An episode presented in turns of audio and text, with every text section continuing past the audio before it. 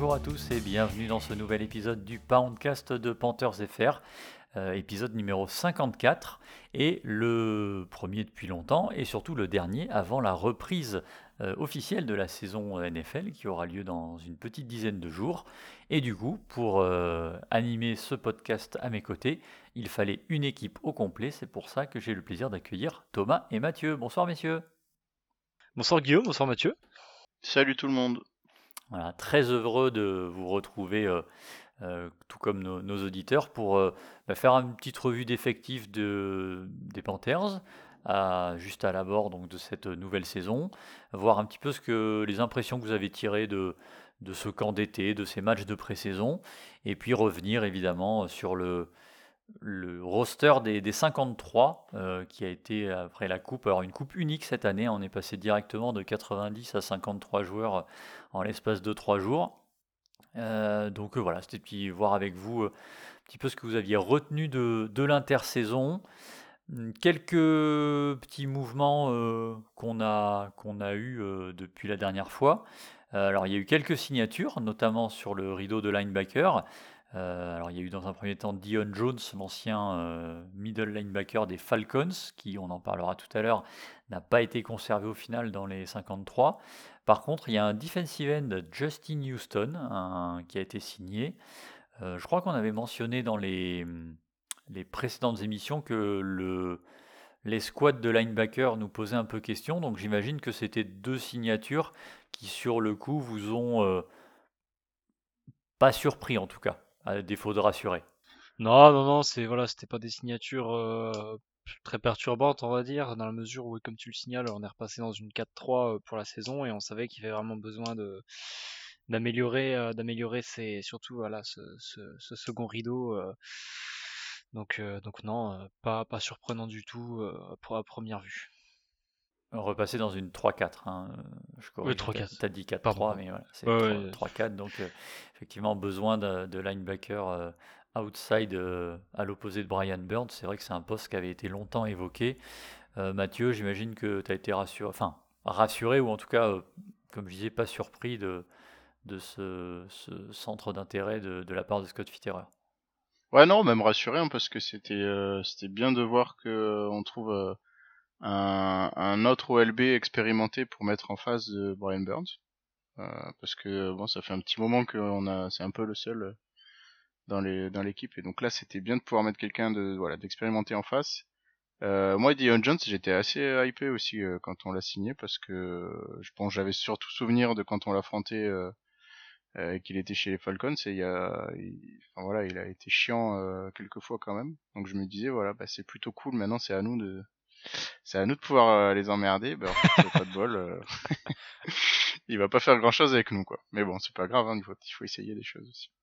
Ouais, j'étais un peu comme toi. C'est vrai que sur le, j'étais peut-être resté un peu trop sur euh, l'image du Dion Eh oui. Jones d'il y a quelques années et j'avais pas trop euh, suivi de près ce que c'était devenu dernièrement. Donc voilà, peut-être que si ça avait été plus le cas, on aurait été moins surpris de la coupe.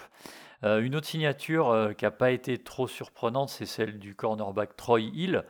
Euh, alors je dis pas trop surprenante parce que voilà, on savait que après les, déboires de CJ Anderson et de Keith Taylor en fin de saison dernière, on avait bien compris que la profondeur derrière JC Horn et Dante Jackson, c'était un petit peu limite. Donc voilà, pas surpris de voir Troy Hill non plus ciblé par le front office, j'imagine. Non, et puis surtout il apporte de l'expérience. hein. Enfin, j'ai l'impression que ça fait cinq ans qu'on dit ça, mais on a un groupe de corner euh, et une secondary globalement hein, qui est très jeune.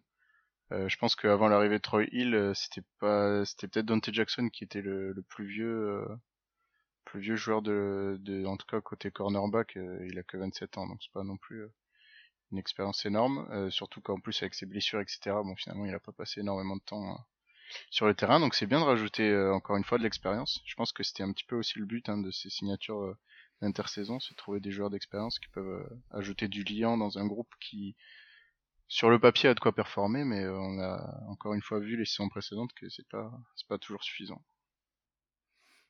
Il y a un dernier joueur qui, a, qui est arrivé dans un trade juste au moment du, du cut des 53. c'est le receveur Imir Smith Marset. Mais je pense qu'on reviendra dessus un petit peu plus tard quand on parlera du roster. Donc on va pas trop s'étendre tout de suite. on parle des signatures des arrivées. Mais bien évidemment, la grosse arrivée de l'intersaison, c'était Bryce Young, drafté avec le premier choix de la draft, vous le savez évidemment. Du coup, la première question que j'ai envie de vous poser sur cette intersaison, c'est est-ce que vous avez été convaincu, rassuré, séduit euh, par Bryce Young, ce qu'il a pu montrer aussi bien durant les camps d'été que durant les, trois matchs de pré-saison Il a participé aux trois, il a joué une ou deux séries à chaque fois, mais voilà, on a pu le voir lors des trois rencontres. Qu'est-ce que vous retenez de, Bryce Young cet été? Est-ce qu'il vous a plu? Bah écoute, euh, franchement, euh, on a vu des, belles choses. Après, euh, le commentaire que je vais faire, il est un peu général sur. C'est un peu un commentaire, on va dire, qui peut englober tout ce qu'on peut voir en pré-saison. C'est que les matchs de pré-saison, voilà, c'est des escouades qui vont beaucoup varier. Un coup, on va faire jouer des titulaires, un coup, on va faire jouer des, des joueurs qui n'auront aucune équipe, littéralement, deux semaines plus tard. Donc, c'est des fois on a des choses qui veulent dire quelque chose, des fois on voit des choses qui n'auront plus aucun impact en saison régulière. Après ouais, il y a, y a, franchement, enfin, pour vis-à-vis de Bryce Young, comme je dis, il y, a toujours du comment il y a toujours une grosse grosse grosse attente et franchement euh, je, je pars super optimiste sur euh, pour euh, pour ce début de saison quoi.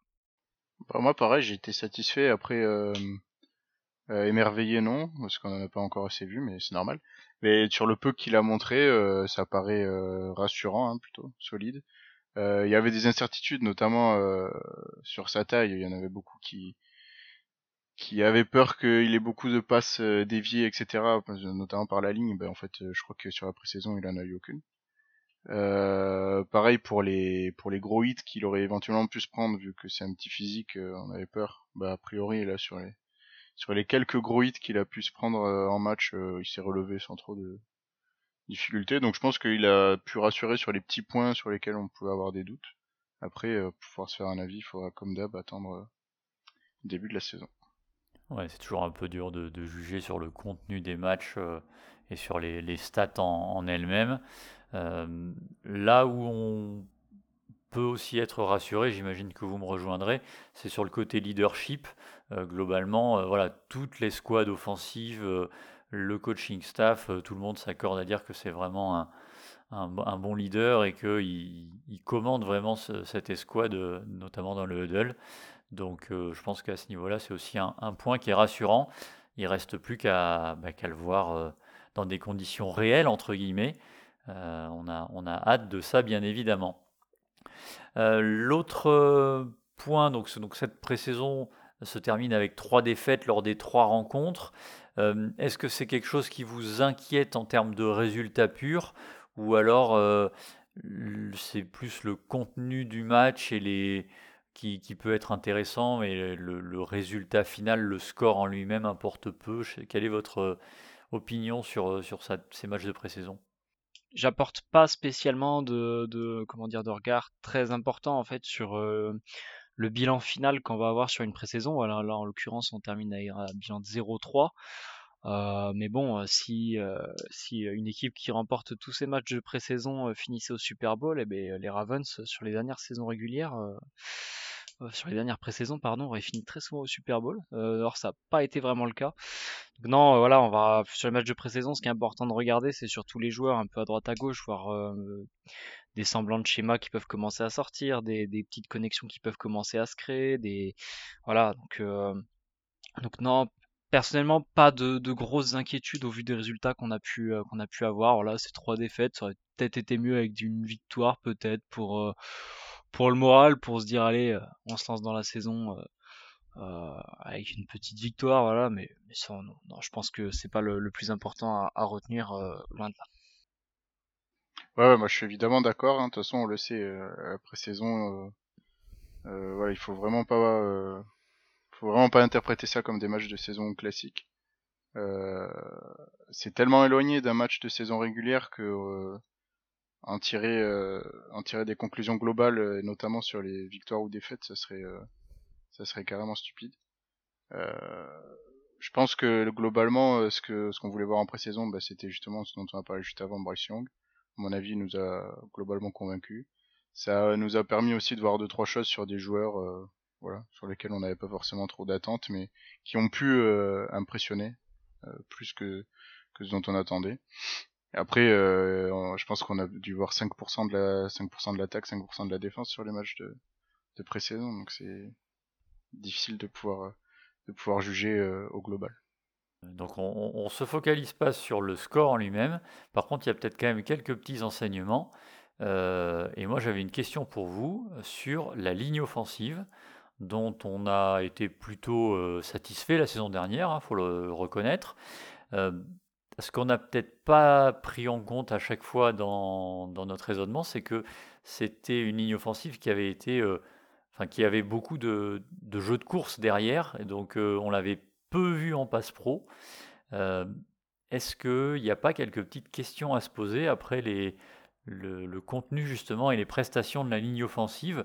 Je pense notamment à Ike Mekwanu qui a été un petit peu à la peine. Alors on sait que il a un petit peu de travail euh, de ce côté-là au niveau de Passe Pro. Est-ce que euh, ça vous a inquiété ou alors est-ce que euh, vous dites non, on peut attendre encore quelques matchs avant de commencer à tirer la sonnette d'alarme? Moi, ça m'inquiète pas trop, trop, comme tu dis. Hein. Peut-être qu'il faut juste attendre quelques matchs. et surtout, ce qui est important, je pense, c'est que c'est, elle est quand même assez similaire à celle qu'on avait l'année dernière. Alors même si effectivement l'année dernière on a était contraint d'adopter un jeu euh, qui reposait beaucoup sur la course. Euh, si elle avait réussi à performer l'année dernière, moi je vois, je vois pas de raison pour lesquelles euh, pour laquelle cette année ça serait tout à fait catastrophique. Ça peut tout à fait être aussi qu'il traversait une, mauvaise passe ou quoi que ce soit, je sais pas, mais moi je suis pas encore trop trop inquiété. Ce qui m'inquiète peut-être à la limite plus, c'est les blessures parce que ça a déjà commencé avec Austin Corbett qui va manquer les quatre premiers matchs. Donc ça c'est déjà, je trouve que c'est un petit peu embêtant je trouve que globalement la ligne a eu du mal, euh, pour autant euh, les joueurs ont pas forcément changé, donc ça va finir par, euh, par revenir, je pense. Ouais, voilà, mais c'est justement pour ça que je posais la question, parce que comme les joueurs, donc à l'exception de Corbett, effectivement, qui s'est blessé en toute fin de saison et qui n'est pas encore revenu, mm. le reste de la ligne, c'est les quatre mêmes, en l'occurrence Moton, Bozeman, et puis Ekwonu et Christensen à gauche. Euh, le coach de ligne offensive, James Campen, est toujours là. Donc mm. normalement, on devrait être sur de la continuité, euh, d'où un peu une petite surprise quand même qu'on peut, qu'on peut légitimement euh, comprendre de voir ce groupe un petit peu en, souffrance lors des, premiers matchs de pré-saison. Mais c'est peut-être juste, le, comme tu le dis, le, bah, rodage et le fait de, se remettre dans le bain. On va en tout cas surveiller ça. tu parlais des blessures. Alors il y a un poste sur lequel on était déjà affaibli par rapport à la saison dernière. Euh, en tout cas, c'est l'impression globale. Euh, et en plus, il y a les blessures qui sont en train de se rajouter à ça. C'est évidemment le poste de receveur, puisque bah, on a trois des, receveurs euh, titulaires, entre guillemets, en tout cas trois des, du top 4 sur le papier, qui bah, aujourd'hui ont des, petites blessures ou sont en train de revenir. Euh, Thomas, est-ce que euh, toi, c'est quelque chose qui t'inquiète aussi à ce niveau-là ou alors tu, penses qu'en laissant un peu de temps, ça va revenir et puis ça va passer? Disons que je suis plus inquiet en fait sur les receveurs que sur la ligne offensive à l'heure actuelle. Euh, mais vraiment du point de vue des blessures, c'est-à-dire que voilà, on sait qu'on a des joueurs de qualité qui savent faire des choses au poste de receveur, mais malheureusement, ça, ça commence, si ça commence un peu comme ça sur la saison, ça peut s'annoncer difficile pour la suite. Euh, après, bon, je pense que je pense que ça va rentrer dans l'ordre et qu'on sera pas trop gêné entre guillemets. Vaut mieux être gêné un peu, euh, voilà, sur cette fin de pré-saison pour aborder assez correctement la, saison régulière. Mais euh, mais voilà, dans tous les cas, c'était un peu le, poste de receveur, c'est un peu un point d'interrogation pour nous. voilà, on a un peu entassé entre guillemets des joueurs. maintenant, il va falloir que ça marche. Va va falloir essayer et je pars quand même assez optimiste parce que voilà, il y a quand même des joueurs de qualité qui offrent un bel éventail de, possibilités. Euh, mais bon, on va, on va voir ce que ça, ce que ça donne. Moi, par contre, ça m'inquiète vachement. je suis moins, euh, moins, euh, je vais être moins rassurant que que Thomas, mais déjà, je me souviens quand on en avait parlé. je pense que ça devait être au dernier podcast du coup. Je m'inquiétais déjà du fait qu'on n'ait pas de, de receveur 1 dans le groupe. Et donc, du coup, pour moi, il n'y en a toujours pas. Euh, on va en parler après, mais je, je, suis intéressé par Didier Chark parce que euh, j'ai lu, enfin on a beaucoup lu, hein, que il y avait une belle connexion qui se crée avec Bryce Young, mais donc ça voudrait dire que notre receveur 1, du coup, c'est bah, c'est un receveur 2, hein, Didier Chark sur le papier. Et derrière, on a que des 3 ou des 3 ou ou plus. Et donc ça me rassure pas du tout. Si on ajoute à ça le fait que bah ils sont tous en train de se péter euh, les uns après les autres, euh, j'étais pas rassuré avant et je suis encore moins maintenant du coup. Désolé. Non, non, mais c'est, c'est, je, pense que c'est, un avis qui va être partagé par beaucoup, mais euh, c'est sûr que voilà, l'escouade de receveurs, alors si on, si on la liste en entier, il y a donc Adiam Tillian qui est le, le gros nom, hein, on va dire, de, de, de, de ce corps de receveurs. Euh, et puis il y a donc DJ Shark, euh, Thérèse Marshall et Lavis Cacheno qui sont toujours là. Euh, le rookie Jonathan Mingo, dont pareil, on, attend pas mal quand même cette année. Et puis mm. donc Imir Smith-Marset qu'on vient de, récupérer en trade, peut-être plus dans un rôle de, de retourneur, on verra. ça. donc oui, je, peux comprendre les, inquiétudes, surtout quand bah, voilà, les, blessures commencent à s'enchaîner. Alors a priori, la Cacheno serait en train de revenir. bon, on verra que ce soit Thérèse Marshall ou DJ Shark d'ici la semaine 1, ce que ça donne. Mais euh, oui, oui, ça peut être, ça peut être à surveiller. Euh, un autre point à surveiller, puisqu'on est sur les blessures, euh, je l'évoquais tout à l'heure rapidement, en parlant de, du backfield défensif. On sait que Dante Jackson et Jesse Horn n'ont pas réalisé des saisons complètes depuis très longtemps. voire même jamais pour, Jesse Horn sur ses deux premières saisons. On a vu que derrière, c'était un petit peu limite en fin de saison dernière. Est-ce que justement le fait qu'on n'ait pas beaucoup pu cibler ce poste, ça vous inquiète? Ou vous auriez aimé voir un, gros nom peut-être? Ou comment comment vous le sentez ce backfield défensif, notamment au niveau des corners? Bah, techniquement le gros nom on l'a un petit peu en, c'est bien que son nom m'échappe en JC Horn, mais il faut qu'il prouve euh, et surtout qu'il arrive à faire des saisons complètes euh, sans blessure. Je pense que c'est ça le gros souci. Et je pense que finalement c'est encore une fois une question qu'on se pose chaque année, mais j'ai l'impression qu'on a du talent dans ce groupe de Connor. Euh, mais le problème c'est qu'ils n'arrivent pas à faire des saisons entières sans blessure et donc du coup bah, ils ont des problèmes de rythme, des problèmes d'expérience, etc. Donc euh, tout ça pour dire que ouais j'aurais bien aimé qu'on qu'on chope un gros nom, quelque chose de sérieux, qui au moins euh, on soit assuré que euh, d'un côté du terrain on a euh, on a bah, de l'assurance en fait et un cornerback dans lequel on peut avoir confiance et on, sait qu'il va tenir la saison et sur lequel on pourra se reposer. Là c'est c'est des trucs où sur un match en pleine forme, je trouve que Jesse, bon, bah, Jesse il n'y a pas d'autre question dessus. Même Dante Jackson, moi je suis assez fan, hein, honnêtement, même s'il y a eu des scories sur les saisons précédentes, etc., j'aime bien. Mais le problème, c'est sur une saison entière et surtout, même, voilà, il y a des hauts, des bas, euh, et c'est beaucoup, beaucoup d'incertitudes dans le groupe. Tout ça pour dire, dire ça. Ouais, non, assez, assez d'accord avec Mathieu. Ouais, c'est, sûr que JT Horn, je pense que c'est peut-être un des, quand il est en forme, c'est peut-être un des, meilleurs corners de la ligue. Malheureusement, euh, malheureusement, voilà, il y a ce petit problème de, blessure assez récurrent. Euh, donc euh, voilà, on sait, on sait avec quoi on part, on sait pas trop avec quoi on va finir euh, ou avec quoi on va continuer la saison. Euh, ouais, donc non, c'est, c'est un peu le gros point d'interrogation et c'est, c'est dommage parce qu'il y a quand même un peu de qualité aussi dans, dans ces corners. Mais comme dit Mathieu, il, y a, il y a besoin un peu d'un, d'un point d'ancrage un peu plus, un peu plus important. Euh, enfin, plutôt en termes de, de stabilité, on va dire, de, de, de, de, sécuriser euh, sur, le, sur le, terme de la saison. Quoi. sur la disponibilité déjà euh, dans un premier temps, être sûr que qu'on peut avoir un bon corner titulaire présent sur, sur le, la rencontre. Quoi.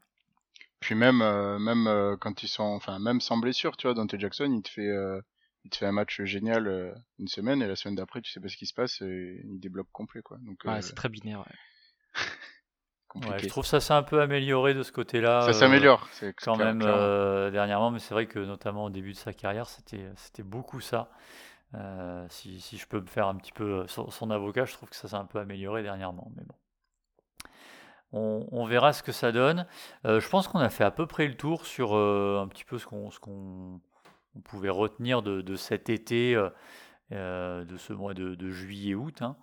donc ce que je vous propose, c'est que ben, on marque une petite pause et on, enchaîne après avec ben, ce qu'on retient des cuts pour descendre sur le roster des 53.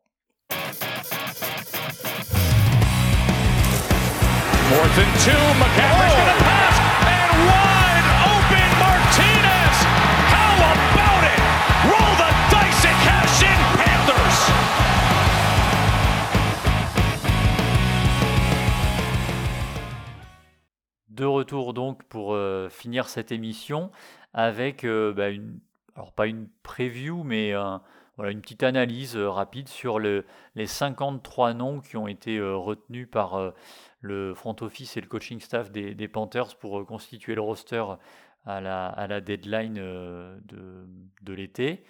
on va pas lister les 53 noms, je pense que ça n'a pas de, de, vrai intérêt, d'autant que globalement, c'est pour la plupart pas trop de surprises. Euh, plutôt ce que je pensais faire, c'était vous demander un petit peu euh, ce que vous avez pensé, plus euh, si vous avez des, des, joueurs par exemple que vous êtes content que les Panthers aient conservé dans, cet effectif.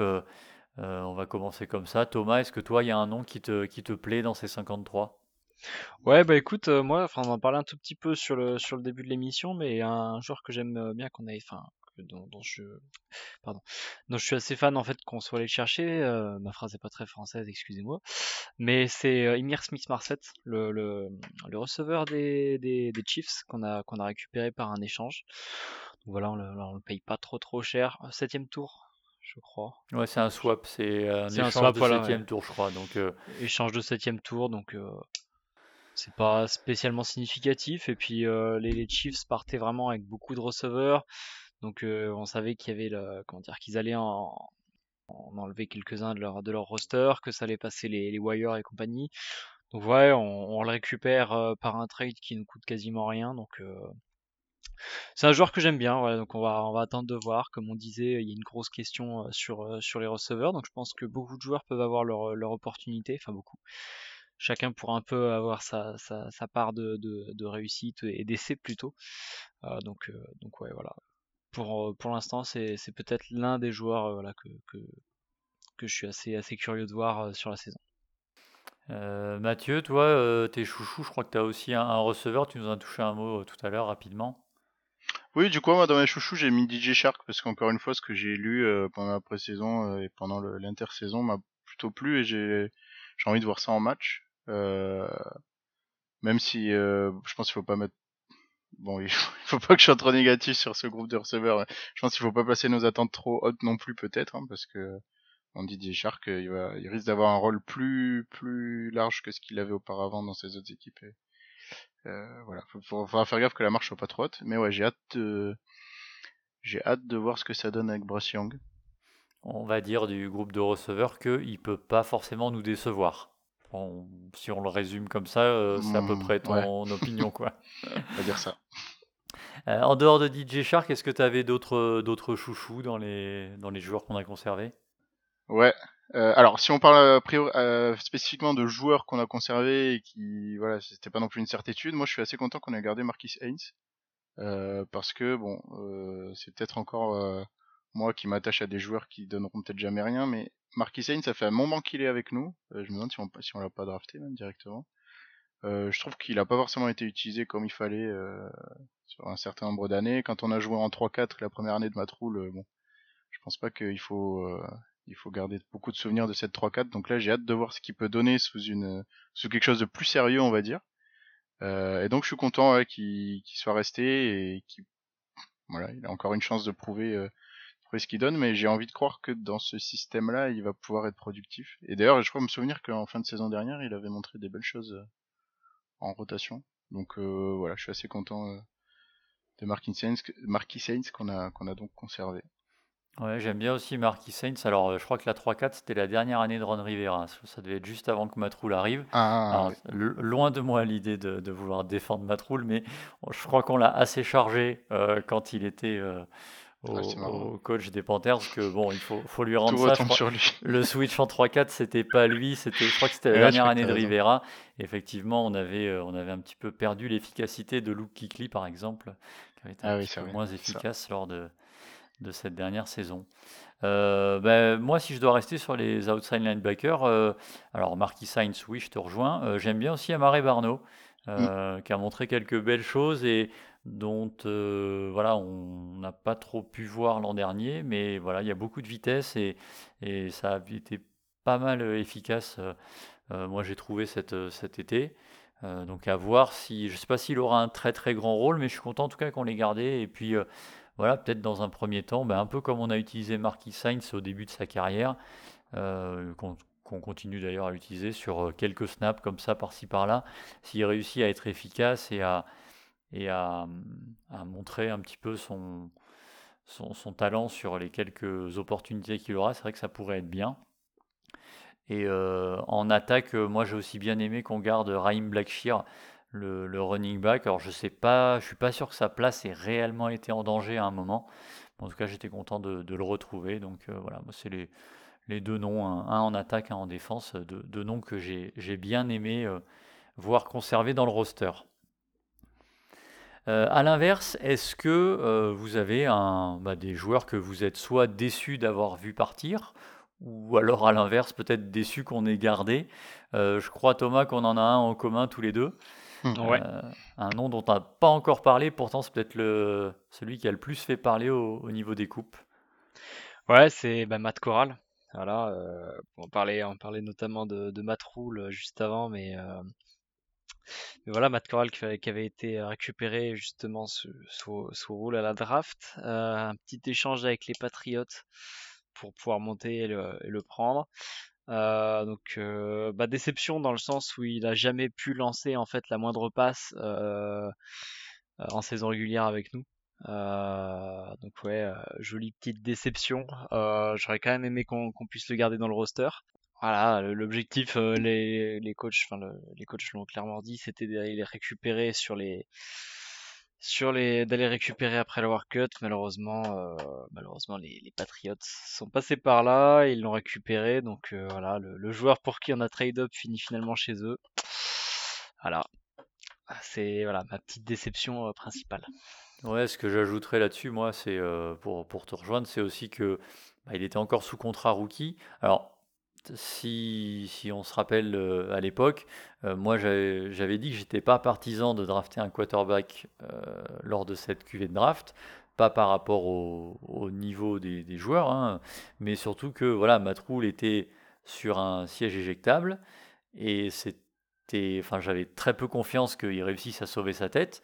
et du coup, ben voilà, le problème de Matt Corral, c'est que non seulement en plus il s'est blessé, il n'a pas du tout jouer la saison dernière, et en plus, bah, du coup, il se retrouve là maintenant avec un nouveau coaching staff qui ne l'a pas choisi.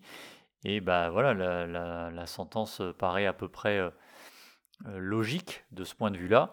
Mais c'est vrai que bah, moi, je trouve ça dommage de se priver d'un quarterback sous contrat rookie qui euh, coûte pas trop cher dans le salary cap et puis peut éventuellement, bah, qui sait, servir de, de bons de bons joueurs de, développement, hein. on sait, on sait jamais, surtout avec le, coaching staff euh, que qu'on a euh, pour les, Panthers. Donc voilà, moi c'était ma, petite déception aussi. Mais bon, voilà, j'écoute, je, lui souhaite euh, de, réussir à rebondir du côté de, de New England. Et puis, et puis on verra bien ce, que, ce que ça donnera pour lui, quoi. Mathieu, alors j'imagine que tu devais être aussi un peu déçu, surpris pour, pour Coral, mais toi, tu as un autre nom que, tu as, que tu as indiqué comme déception? Ouais, encore du négatif, mais euh... alors honnêtement j'ai hésité entre deux parce que donc bon, euh, je casse le suspense, j'ai mis euh, Chuba Hobart parce que j'en ai marre. Euh, honnêtement, je je sais pas, je comprends pas. J'apprécie pas le joueur, enfin pas pas personnellement, hein, mais son ce qu'il apporte sur le terrain. et le voir le, le, voir s'accrocher chaque année, et être de retour, c'est un peu, enfin on en a parlé hein, sur les running backs, on n'est pas on n'est pas aussi riche qu'on l'a été euh, ces dernières saisons. Euh, ouais, voilà, non, franchement, euh, Chuba Hubbard, je comprends pas, je commence, ouais, j'en ai un peu marre de le voir. Je vois pas ce qu'il apporte. Je trouve pas qu'il ait un profil particulièrement intéressant, mais évidemment on n'a pas le choix, donc c'est peut-être aussi pour ça qu'il qu'il est encore là. Moi je le trouve pas du tout. Euh, voilà. Bon, je vais... je vais arrêter sur lui. J'ai hésité avec euh, avec Yann Thomas évidemment. Ah, Euh, le fameux. Thomas, mais je me suis dit non, cette fois-ci, ça va être à Chuba Hubbard de prendre euh, le coup, parce que quand même côté Thailand cette année, on est mieux. On a Hayden Hurst, euh, on a Tommy Trumbull qui euh, cette année, j'espère, on va encore monter en puissance. Donc côté Thailand, on est mieux. Donc là, c'est, je me mets côté running back. Et Chuba Hubbard, euh, j'en ai marre. J'espère qu'il va, me...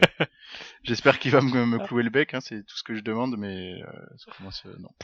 J'ai, j'ai hâte qu'on trouve mieux. En l'espace d'un instant, j'ai cru qu'on allait réussir à faire une émission sans taper sur Yann Thomas. Mais euh, non, raté. raté, ce sera pour la prochaine. Euh, par contre, bah, justement, Yann Thomas, euh, puisqu'on on parle des tight ends, euh, on a tous les trois indiqué le même questionnement, étonnement, surprise sur le nombre de tight ends qui sont encore dans le roster, puisque sur les 53, il y en avait 5 euh, qui avaient été conservés. Alors maintenant, il n'y en a plus que 4 parce que, euh, entre-temps, euh, Steven Sullivan a été placé sur la liste des blessés. qui était paradoxalement peut-être le, le tight end que j'étais le plus content d'avoir vu conservé, mais bon, ça c'est pas grave, c'est autre chose. Ouais, c'est étonnant de voir autant de tight. Alors, on sait que Frank Reich aime bien ce, ce poste, mais ça fait, ça fait peut-être beaucoup quand même, presque 10% du roster euh, sur cette position. Ça peut être amené à bouger, mais c'est quand même un, un peu surprenant. Après, voilà, comme, comme on le disait, euh, les, les receveurs sont pas spécialement. euh, On sait qu'il y a un, gros questionnement plutôt sur, sur le poste de receveur. Donc ouais, est-ce que est-ce qu'on va utiliser un peu plus les tight ends à la passe euh, À voir. Ça, ça peut être une option, mais euh, disons que euh, ouais, c'est c'est assez euh, assez intriguant, on va dire. Et Giovanni Ricci peut-être en fullback aussi? Je sais pas si, je sais pas si c'est le genre de Reich de faire du fullback, mais euh, ça peut être ça aussi. En tout cas, voilà, si vous faites des fantaisies, euh, notre petit conseil, euh, c'est de choper Eden Hurst parce que on n'a pas de receveur, donc euh, il va réceptionner tous les ballons. On va tout jouer sur Eden Hurst et il va Si sortir une un saison à la Greg. Olsen. Voilà, exactement. Aïe, aïe, aïe. Voilà, Euh, voilà à peu près ce qu'on pouvait dire. Euh, un mot, enfin moi je l'avais, je l'avais noté aussi, je voulais l'indiquer rapidement. Euh, je me pose des questions sur cette ligne défensive qui est quand même très jeune, à l'exception de, alors il y a- quand même euh, Derrick Brown et Shai Tuttle, euh, mais derrière, euh, alors Dishon Williams a un petit peu d'expérience, mais c'est vrai qu'on a on a derrière des, joueurs comme Nick Thurman et la Brian Ray, si je les liste tous. Euh, voilà, c'est pas, pas beaucoup d'expérience là-dessus et voilà, à voir ce que ça, ce que ça va donner. Euh, Fitterer a indiqué euh, que c'était un poste qui cherchait à renforcer, euh, celui-là aussi. Mais voilà, ce sera, ce sera à surveiller. Je voulais, je voulais en faire mention avant qu'on qu'on conclue cette émission. Euh, je ne sais pas si vous avez d'autres choses que vous vouliez rajouter euh, avant de, de se tourner sur la suite. Non, mais si je peux rebondir sur ton dernier point, je trouve que là, Brian Ray et, et Nick Thurman, on dirait des, des joueurs génériques euh, générés sur, euh, Sur Madden. sur Madden quand tu vas trop loin dans les saisons. Vrai, moi, moi, je leur trouve des noms de catcheurs, moi. Ça- Ouais, c'est fait des noms de catcheurs, tu vois. des- Enfin bref, on, digresse. Mais euh, voilà, on revient sur ce qui nous, qui nous intéresse, c'est ce premier match euh, de la saison qui approche hein, maintenant, hein, donc dans, dans une dizaine de jours. Un premier match directement dans le vif du sujet euh, face à une- un rival de division, en l'occurrence les Falcons en Géorgie. Euh, alors du coup, ce premier match, est-ce que vous êtes confiant? Et de manière générale, est-ce que vous êtes confiant pour la saison? Combien de, de victoires vous pronostiqueriez pour les Panthers, là, à peu près euh, euh, sur, euh, sur le- la saison régulière? La, la question fatidique.